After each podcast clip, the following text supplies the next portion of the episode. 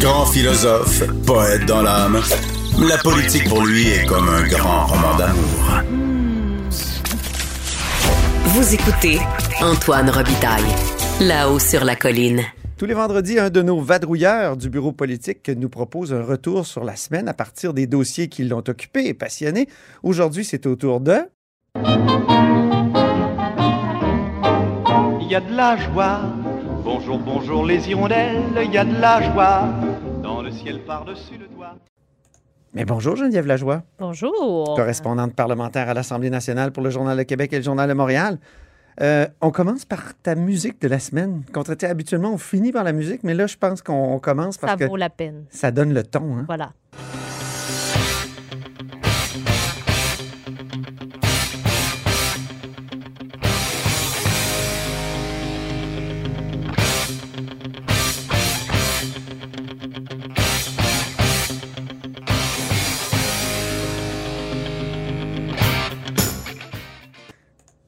Donc, Eyes of the Tiger hein, de Rocky 3. Pourquoi, Geneviève? Est-ce que tu sens l'odeur du sang? L'odeur du coroplaste. Ah, écoute, cette semaine, à l'Assemblée nationale, la job de correspondant parlementaire reprenait tout son sens. Ah oui, hein? Totalement. Là, les politiciens laissent tomber les gants, ça y est.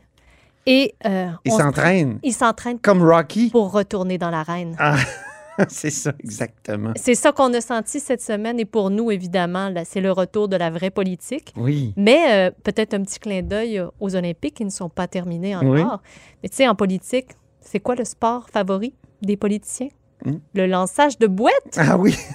Et on a on l'a vécu donc cette semaine aussi, euh, Eh oui. dans tous les sens. Puis dans ton dernier texte publié, justement, il y avait un politicien qui mettait au défi un autre euh, ancien politicien de le poursuivre en justice? Et on n'avait pas vu ça depuis. euh, euh, je, je- je me, je me rappelais Marc Bellemare et Jean Charest. Ça me rappelait ça, vaguement cette époque-là. Jean Charest et Agnès Maltais. Hey, oh, Tu te souviens, Agnès- Jean Charest il était fort. Gérard ça. Deltel aussi. Ah te oui, c'est souviens-tu? Il y a eu plein ben de oui. poursuites comme ça pour toutes sortes de raisons.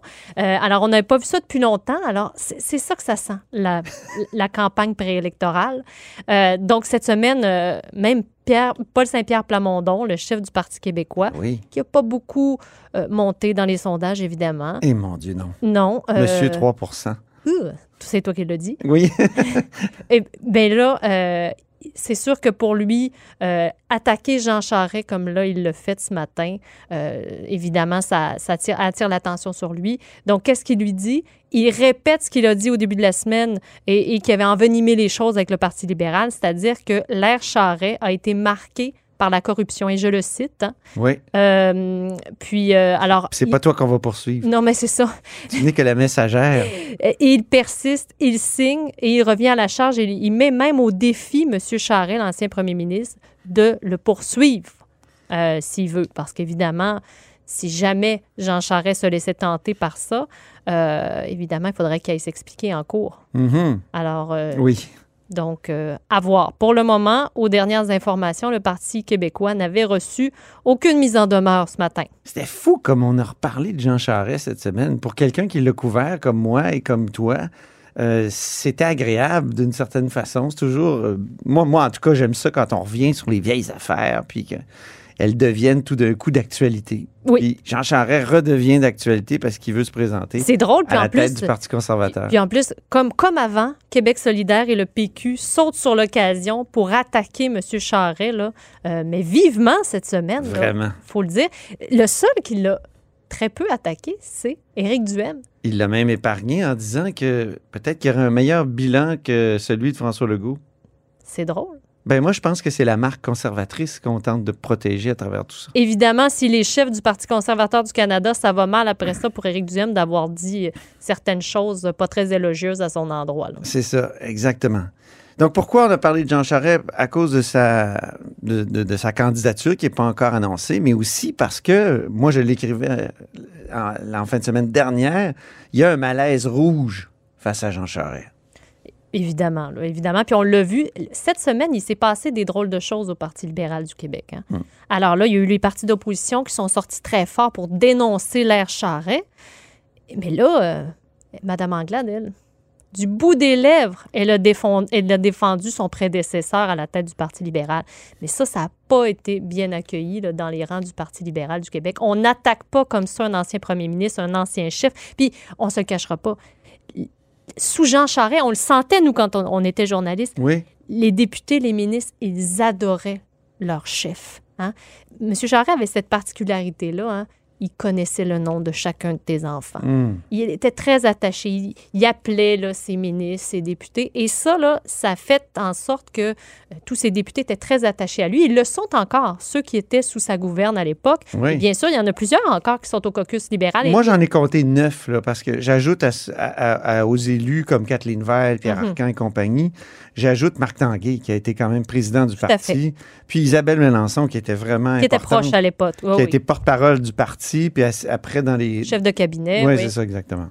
Puis, euh, donc, ça n'a pas passé du tout. Et Mme Anglade se l'est fait dire.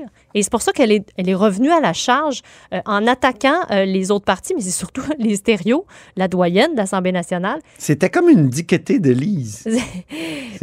De- de- je parle, C'était un beau moment de télévision. Puis elle est venue ici, c'est un beau moment de radio aussi quand elle est venue. Oui, mais même, même, même écrire euh, ce qu'elle a dit, c'était c'était extraordinaire. Je veux dire, puis pour, pour connaître Mme Thériault depuis un moment, puisqu'elle est à l'Assemblée nationale quand même depuis un bout, ça- on sentait que ça venait des tripes, là. Vraiment. Elle a vraiment défendu M. Charret, qui, avec qui elle avait parlé. Elle avait appelé la veille, mais elle n'est pas la seule. Il y a beaucoup d'autres euh, Ah oui. députés qui avaient été appelés par euh, l'ancien ministre, l'ancien Eh, eh, eh, moi, l'hystério m'a dit c'est moi qui l'ai appelé. Or, toi, tu nous dis que Jean Charest a appelé d'autres. Je dis qu'il y en a d'autres qui lui ont parlé. OK. On sait Savoir pas si, qui a initié l'appel. Qui a appelé qui, je ne sais pas, là. OK. Mais il y en a d'autres qui lui ont parlé à ce moment-là. Euh, donc, euh, As-tu des noms? Ben, je ne peux, pas les, je peux Ah. pas les dire ici. Non, malheureusement. Excuse, excuse-moi. Non, mais je peux te dire qu'il y en a d'autres qui ont été appelés. Euh, mais donc, puis là, tout, tout ça, tout, tout ce qui s'est passé cette semaine, euh, et, et le retour de la vraie politique, ça s'explique aussi par le fameux sondage qu'on a sorti aujourd'hui. Oui, oui, oui. Euh, et qui... C'était ton texte, hein? C'est toi qui, oui, puis qui a été chargé. Et je sais que tu aimes ça, écrire ce texte-là. ben, et- des fois, on, on- on reçoit un sondage, puis on doit écrire un texte, et il y a... Il n'y a pas de nouvelles. Ah oui, c'est vrai. Mais dans ce cas-ci, euh, c'est quand même. euh, Ça faisait longtemps qu'on n'avait pas vu que les plaques tectoniques ont bougé. Il Oui, s'est passé voilà. quelque chose. hein. Oui, il se passe quelque chose en politique québécoise. Oui, puis c'est pas c'est pas euh, c'est pas c'est c'est agréable pour nous euh, correspondants parlementaires parce que là on s'en va tranquillement vers une campagne électorale et si la campagne com- commence et qu'on a un parti qui est à 50% dans les sondages, je veux dire la campagne ça va être euh, Oui, plus plate oui. euh, disons ça comme ça, que euh, s'il y, a- il y a vraiment de la joute, de la lutte. euh, et puis là, on sent que euh, on sent que on sent qu'il se passe quelque chose, comme on a dit. Donc, le, que le parti de François Legault perd un peu des plumes. C'est- léger, mais c'est une tendance quand même à la baisse. Il demeure pas mal dominant, mais il y a une tendance à la baisse. Tout à fait, mais qui en profite? Mais non, c'est pas Gabriel Nadeau-Dubois euh, qui, pourtant, avec des attaques très précises, studieux, Ouais. m- monsieur, monsieur très studieux qui, qui arrive avec des attaques très précises contre François Legault, c'est pas lui qui en profite, non. Ben, c'est qui? C'est Éric Duhem. Mm. Alors, ça, euh, ça, ça, c'est intéressant euh, parce que euh, Jean-Marc Léger, euh, le sondeur, me- m'expliquait euh, justement là, en, en lien avec ce sondage-là. Tu sais, à Ottawa, là, le, le- le convoi euh, de la liberté à Oui.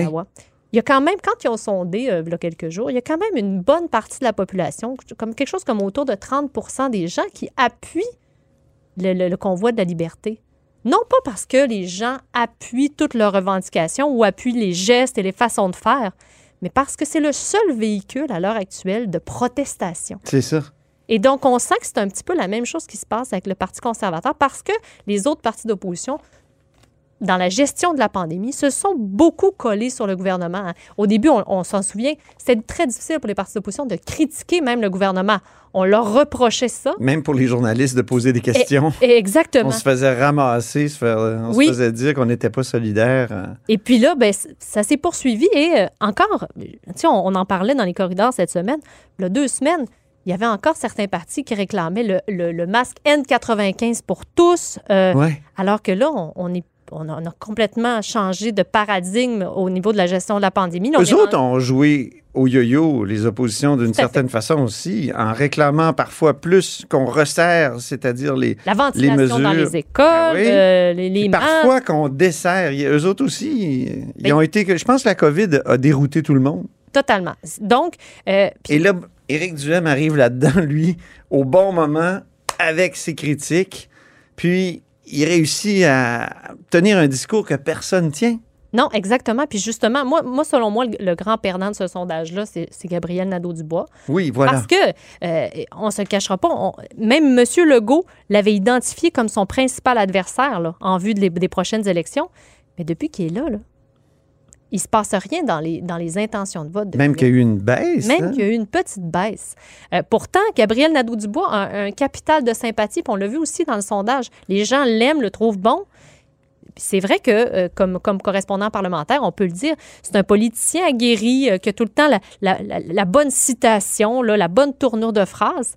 Mais est-ce que chez Québec solidaire, est-ce que euh, cette façon d'être, euh, il est toujours monsieur bien mis, tout propre, euh, ça fait changement beaucoup d'Amir Kadir, de Françoise David, de Catherine Dorion Ben ou oui. même de Manon Massé. Mais il faut pas oublier qu'il y a une base militante très importante euh, chez Bec- Québec solidaire euh, qui a besoin de ces genres de, de figures comme Madame Dorion, justement, Madame, Madame Massé, Monsieur Kadir. C'est un peu en marge de la société et c'est- des, des gens qui protestent contre le système, tu sais. Mhm. Donc, est-ce qu'ils se retrouvent autant dans Gabriel Nadeau-Dubois qu'ils se retrouvaient, par exemple, dans Amir Kadir ou Oui. Françoise David ou... euh, Qui a incarné le révolutionnaire il y a dix ans. Tout à Puis fait. là, qui semble être devenu une sorte d'homme d'appareil, d'homme de, de- Il veut présenter un visage premier ministrable. C'est un peu ce que tu as écrit la semaine passée. Tout à fait. Mais en élargissant sa, sa- en voulant élargir sa base électorale, donc en se recentrant, ben oui, il devient un petit peu plus, euh, un petit peu plus straight. On se le cachera pas là, beaucoup plus nuancé.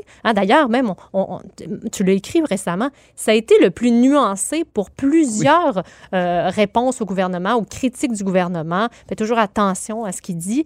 Eh, ben c'est ça. Euh, Est-ce que peut-être qu'il y a une partie de l'électorat qui ne se sent plus euh, bien représenté par Gabriel Nadeau-Dubois? Mais il faudra voir si, à long terme, par contre, c'est payant pour euh, M. Nadeau-Dubois, justement, de recentrer Québec solidaire, puis de le faire apparaître comme un parti qui peut véritablement être une alternative au gouvernement, tu sais, avoir euh, des gens euh, euh, spécialisés en finance, euh, des gens qui sont spécialisés en santé, parce que là, on a vu hein, cette semaine euh, un signe aussi que la politique revient puis qu'on est en campagne préélectorale. Pas les médecins. Des investitures, beaucoup Oui. d'investitures cette semaine, notamment ça a commencé par Québec solidaire.